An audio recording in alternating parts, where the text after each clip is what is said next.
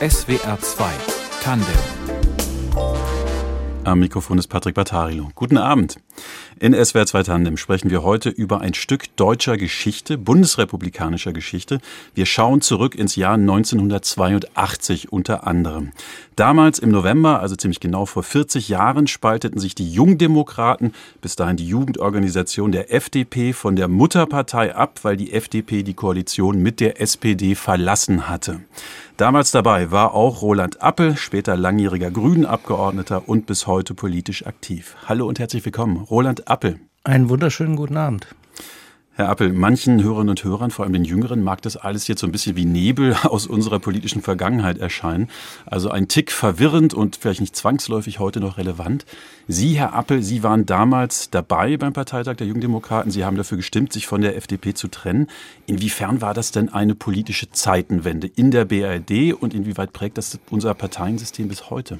Kleine Korrektur, es war der FDP-Parteitag, äh, auf dem ich dabei war, natürlich danach auch auf der Bundesdelegiertenkonferenz der Jungdemokraten, die die Trennung beschlossen hat. Aber Auslöser dieses Beschlusses war der FDP-Parteitag in Berlin, auf dem sich die Koalitionswechsler, also äh, Hans-Dietrich Genscher und Graf Lambsdorff vor allen Dingen als Treiber der Angelegenheit und andere von der sozialliberalen Koalition abgewandt hatten. Das hatten sie bereits äh, im Bundestag gemacht, indem sie durch ein konstruktives Misstrauensvotum Helmut Kohl zum Bundeskanzler statt Helmut Schmidt gewählt haben. Und wir haben heftig dagegen gestritten, hatten damals die Hoffnung, dass Gerhard Baum nicht in das Präsidium der FDP gewählt wird. Er hat es dann mit einer Stimme geschafft und ist leider in der FDP geblieben.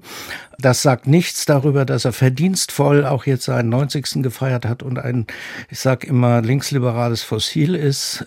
Aber Damals hat die FDP eben auch den sozialen Liberalismus und den linken Liberalismus, der immer historisch zum Liberalismus in Deutschland dazugehören hat, äh, in die Tonne getreten und davon hat sie sich eigentlich nie wieder erholt.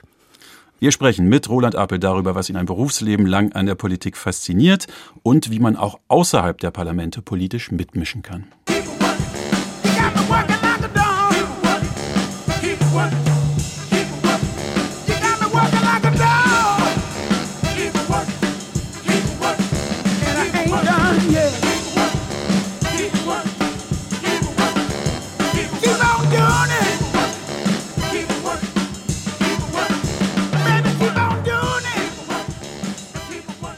Das war Musik aus den USA. Der Titel Two Jobs von Lee Fickles.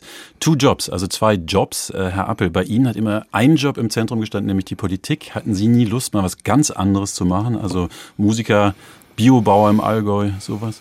Also Biobauer war damals äh, erst ganz, ganz zart im Kommen. Die Jungdemokraten waren zwar schon 74 gegen die Atomkraftwerke, aber das mit dem Bio, das kam erst später. Und äh, für mich stand erstmal Politik, muss ich ganz ehrlich sagen, im Vordergrund. Ich habe politische Wissenschaften und Jura studiert. Das war ein gutes Handwerkszeug und habe dann sehr schnell, als ich äh, von Esslingen, wo ich aufgewachsen bin, wo ich in der FDP in Baden-Württemberg verwurzelt und Landesvorsitzender der Jungdemokraten gewesen war, nach Bonn gezogen bin, weil meine damalige Freundin, die konnte Sport und Französisch und ich die andere Kombination, da konnte man nach Bonn und was weiß ich wohin, ZVS, ich weiß nicht, wer das noch kennt, zentrale Vergabestelle für Studienplätze und so verschlug es mich nach Bonn und dann bekam ich auch relativ schnell einen Job als Assistent bei einem Bundestagsabgeordneten.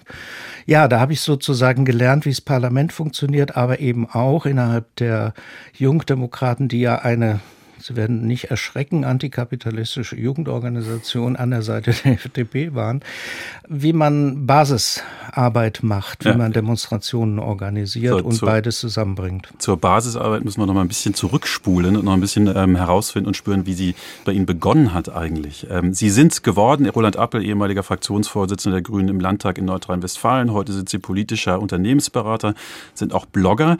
Geboren sind Sie im Rheinland 1954, aber aufgewachsen im Groß Großraum Stuttgart. Und jetzt kommen wir mal zu diesem, diesem Aufwachsen.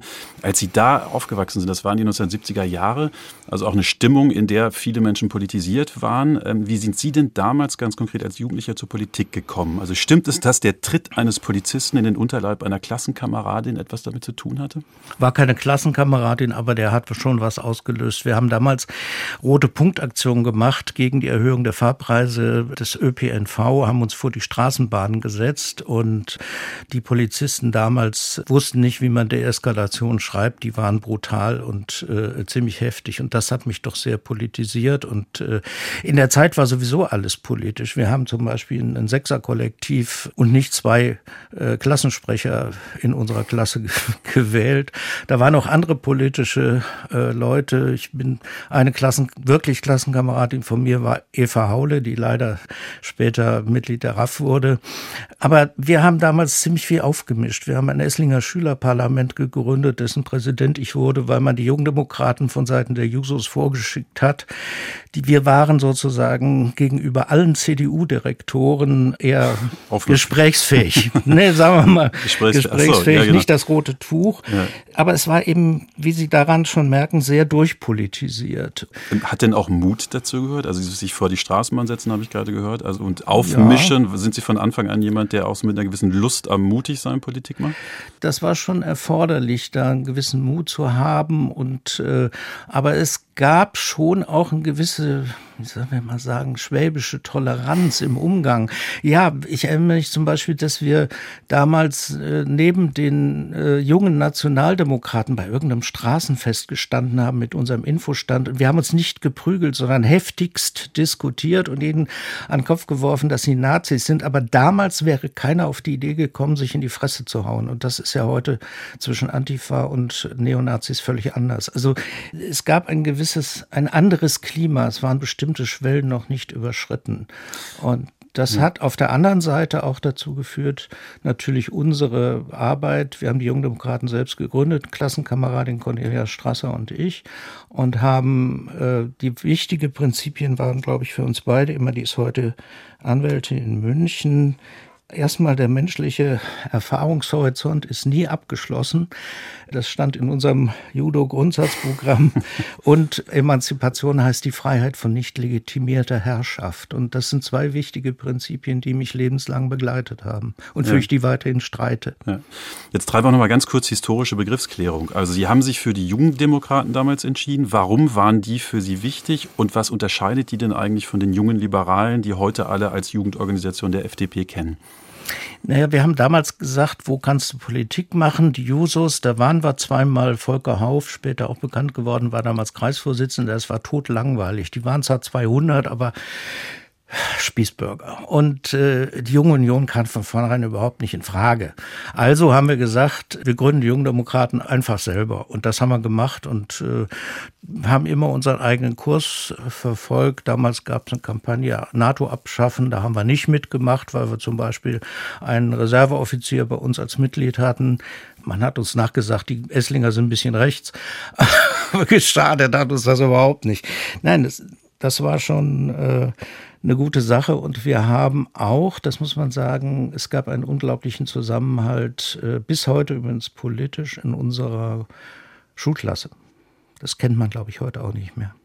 Also ein Unterschied äh, zu den jungen Liberalen von heute, den merkt, merkt, man auch den Themen an, mit denen sie damals unterwegs waren. Also mit einem alten, orange und grün lackierten Ford Transit sind sie die Schulen des Landes getourt, sie haben Flugblätter verteilt, da ging es um die Einführung der Gesamtschule, es war gegen Rüstungsexporte, Abschaffung der Noten. Also ich nehme mal an, da herrschte auch so eine richtig eine, eine schöne Aufbruchsstimmung, stelle ich mir so vor. Und dann ist, wenn ich den Faden etwas weiter spinnen darf, dann sind sie irgendwann zum Studium ähm, nach Tübingen und Bonn gegangen und haben Jura studiert. Also das klingt jetzt so ein bisschen, als hätten sie das lackierte, lustige Auto gegen einen Aktenkoffer ausgetauscht und viel Zielstrebigkeit.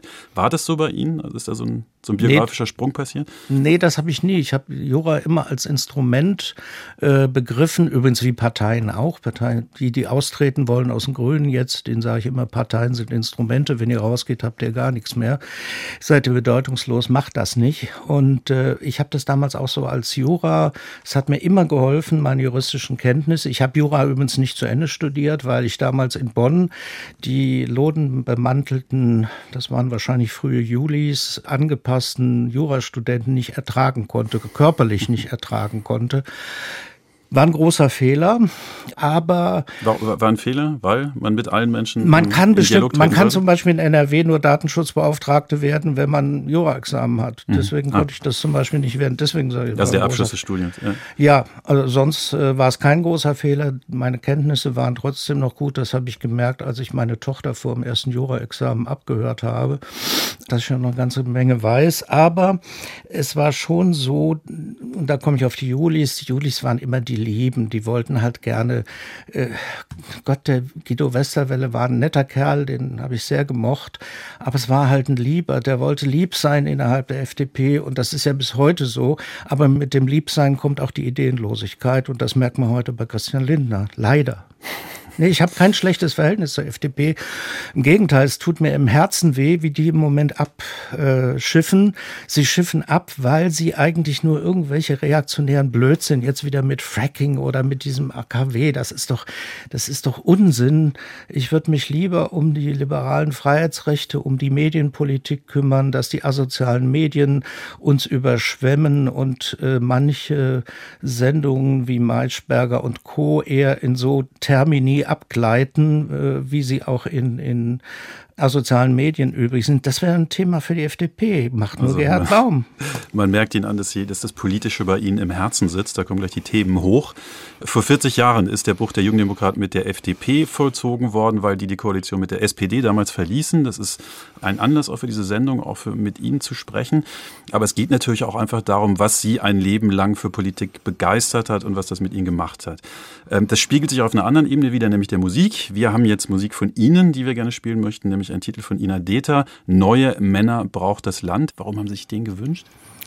Weil mit diesem Lied äh, ein ganz großer Schwung verändertes Männerbild und verändertes Männerverhalten äh, begann. Es gab 1984 die Männertage in der Universität Bremen, wo Männer zum ersten Mal über zwischen Heteros und Schwulen und anderen äh, äh, diskutiert haben, offen, wo ein anderes Ma Männerbild und ein anderes Verhalten als die des Machos und äh, der überkommenen Verhältnisse breit diskutiert wurden.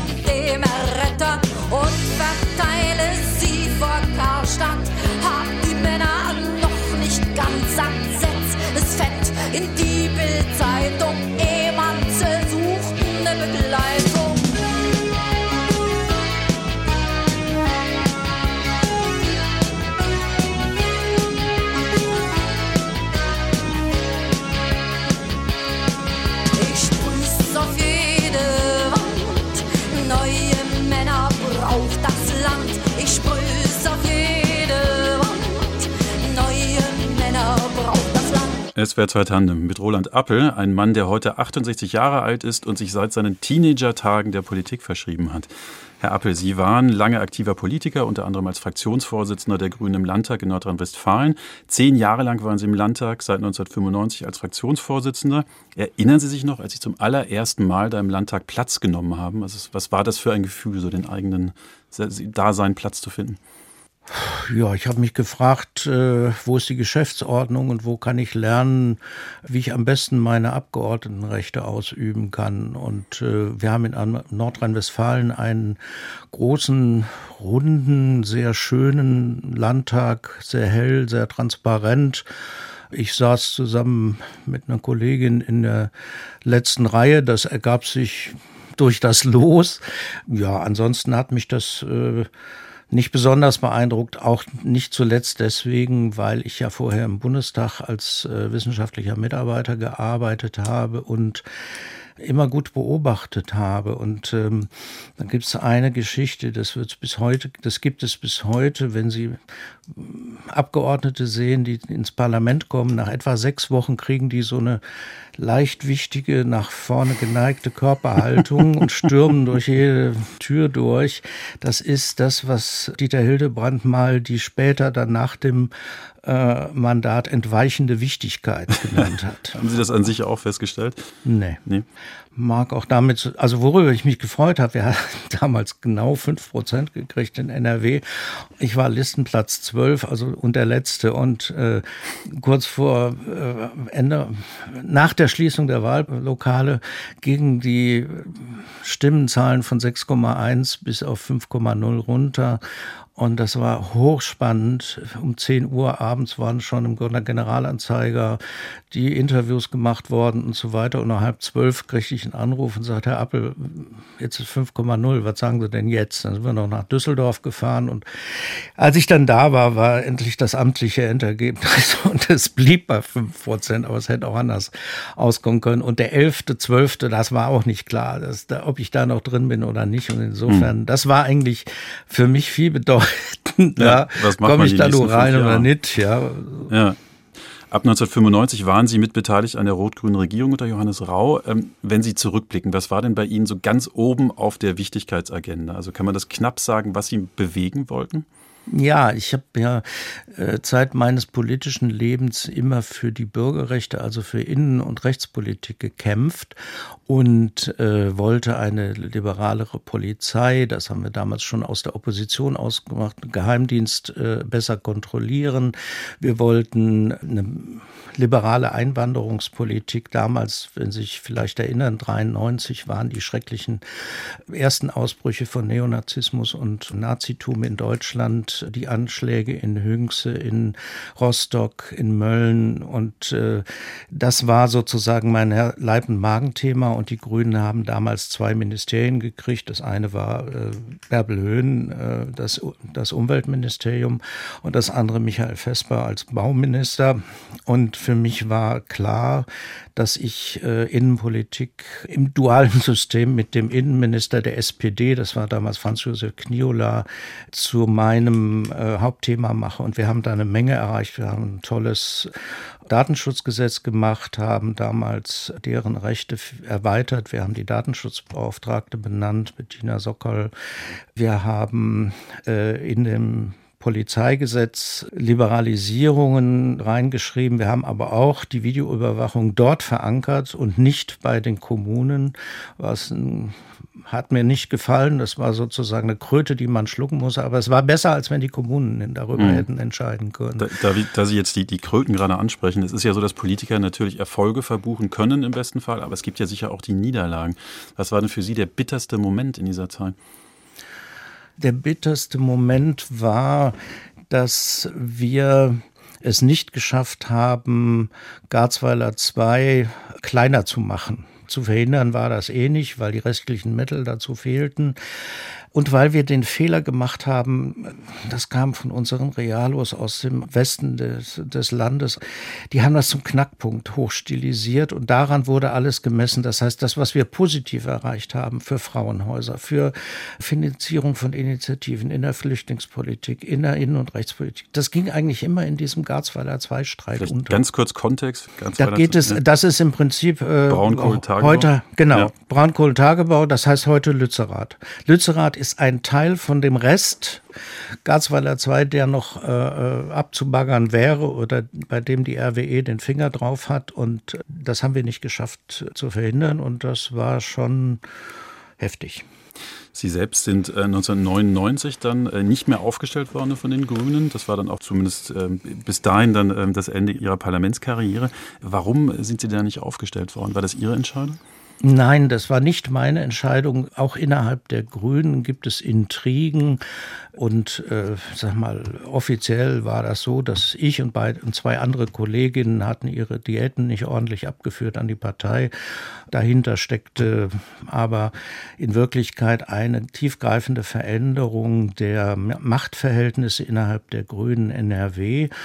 In NRW gab es bis 1995 eine sogenannte linke Mehrheit gegenüber den Realos. Und das hat sich geändert, weil ein Teil von unserer Fraktion, die wir dann Fundis nannten, beschlossen hatte, bei der Regierung nun eigentlich dagegen zu sein. Und wir, ich habe also als Fraktionsvorstand gemeinsam mit der Realo Kollegin Gisela Nacken eine 11 zu 13 Fraktion geführt. Also wir hatten 13, die Regierungslinke, Bärbel Höhne, ich und andere und äh, die Realos zusammen gegenüber den Fundis mit 11. Das, das heißt, das waren zwei Fronten. Kampf, will ich mal sagen. Und das hat es nicht einfacher gemacht. Hat ja. Sie das denn auch so ein bisschen ernüchtert, dass die Grünen, also eine Partei, die wirklich auch auf eine andere Art mit Menschen umzugehen setzt, dann nach innen doch ähm, nach denselben Spielregeln, machtpolitischen Spielregeln spielt wie andere Parteien? Nein, gewundert hat mich das überhaupt nicht. Das habe ich auch schon in der FDP gelernt. Nicht so radikal, aber äh, auch in anderem Maße, dass da natürlich äh, es geht um Macht. Es ist ein zivilisierter Kampf. Die Messer sind in, in der Tasche, ja, die lässt man zu Hause. Aber im Prinzip geht es um Machtkampf. Das ist wie wenn sie im Wolfsrudel geht es um die Rudelführerschaft. Und das ist letztendlich der Sinn und auch die zivilisierte Art von Menschen, die ja gefährliche Tiere sind. Planet weiß das, miteinander umzugehen. Insofern hat mich das alles nicht äh, gewundert und ich habe das so begriffen, dass ich gesagt habe, Politik ist Macht auf Zeit habe das auch eingesehen, gezeigt nach außen und kriegte dann die Schlussrede des Parteitags mit Standing Ovations. So sind die Grünen. Ja. ja. Wir spielen nochmal Musik und zwar ein Titel aus Köln von Bab, der Titel Kristallnach, Kölsch für Kristallnacht. Den Titel haben Sie sich gewünscht. Warum ist Ihnen der wichtig? Es darf nie wieder passieren, dass Faschisten in Deutschland eine Regierung beteiligt werden oder auch nur ein Fußbreit der Politik äh, erobern können. Das müssen wir verhindern.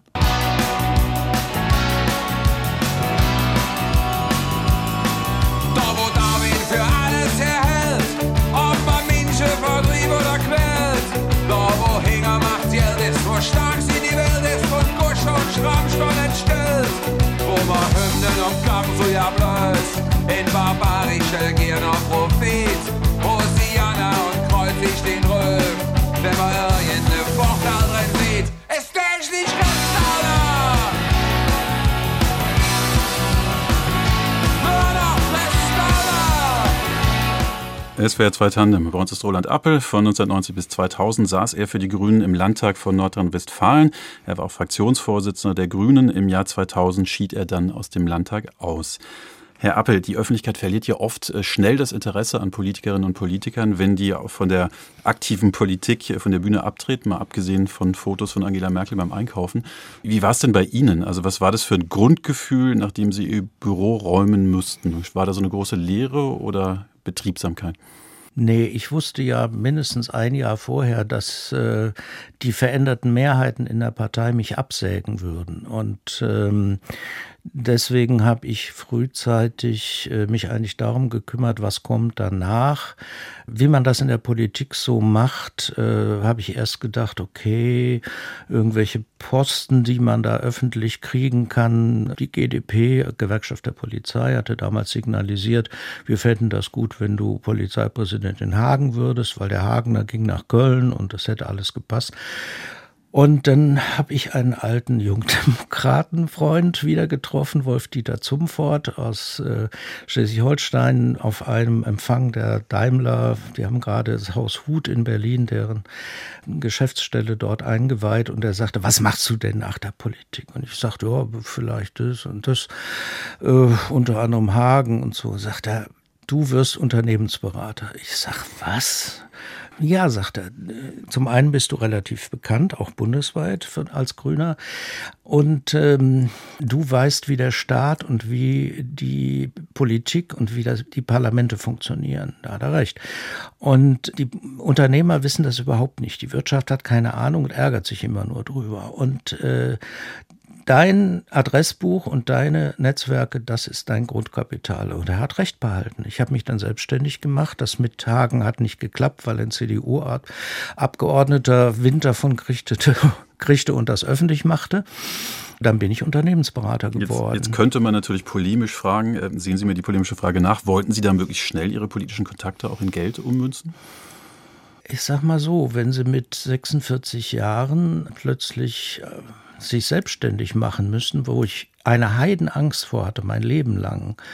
Und eine Familie haben äh, mit äh, zwei Kinder mit zwei verschiedenen Frauen, eine äh, ziemlich alte Mutter und äh, all die müssen versorgt und wie der Kölsche sagt, am Dressiale werden, dann äh, machen sie sich da überhaupt keine Gedanken drüber, also keine bösartigen, sondern es ging schlichtweg um die Existenz. Es gab noch ein Jahr lang die, mhm.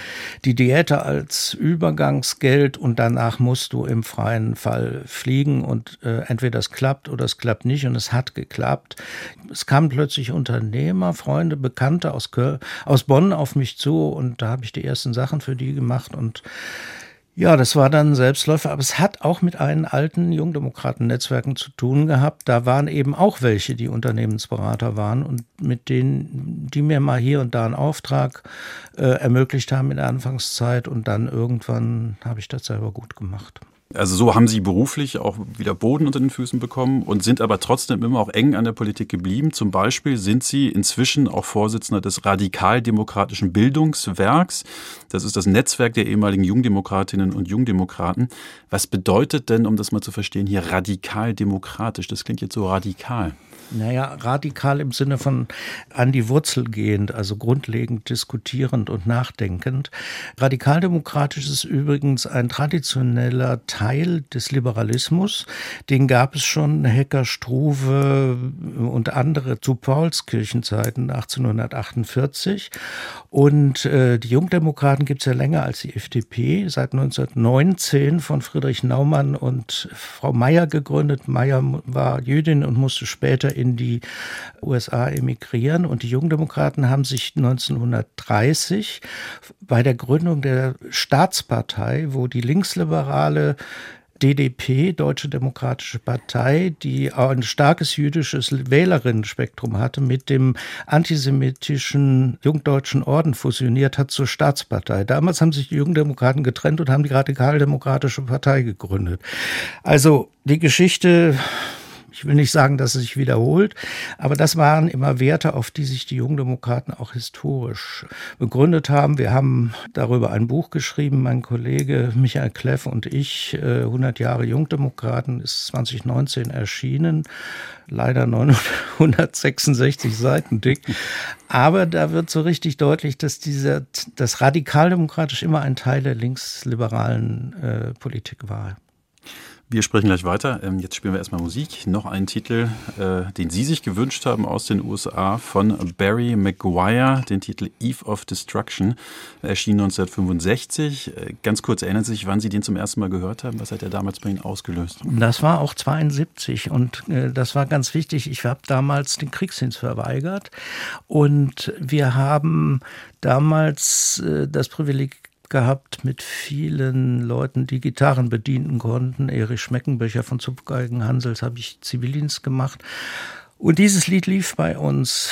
Kriegs, da ist die Kriegsgefahr und der Atomkrieg ist das Thema. Und das ist so aktuell. Ich habe das neulich durch Zufall mal wieder angeguckt in meinem Liederbuch und es ist so aktuell wie damals. Yeah, my blood's so mad, feels like coagulating. Sitting here just contemplating. I can't twist the truth, it knows no regulation. Handful of senators don't pass legislation, and marches alone can't bring integration when human respect is disintegrating. This whole crazy world is just too frustrating, and you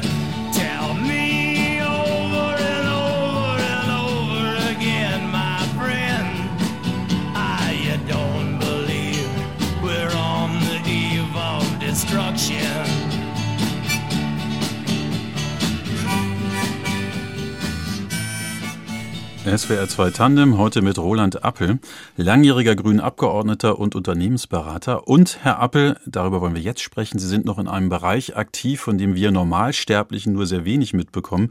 Sie passen nämlich auf, was die deutschen Geheimdienste so tun.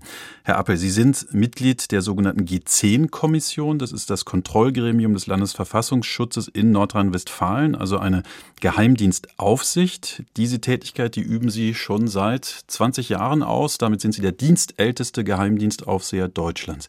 Was sind denn Ihre Aufgaben? Also was machen Sie da? Kann man das kurz sagen?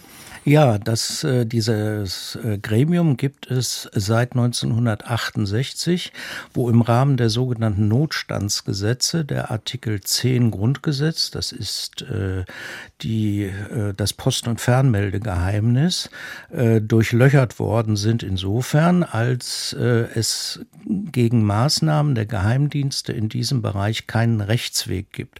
Artikel 19 Absatz 4 des Grundgesetzes garantiert jedermann gegen gegen jegliche staatliche Tätigkeit vor Gerichte ziehen zu können. Und der Rechtsweg ist in diesem einen einzigen Bereich ausgeschlossen und an dessen Stelle treten sogenannte äh, spezielle Gremien, die über die Grundrechtswahrung der Betroffenen von Abhörmaßnahmen, inzwischen auch von Finanzermittlungen der Geheimdienste entscheiden. Also wir bekommen vom Verfassungsschutz Fälle vorgelegt.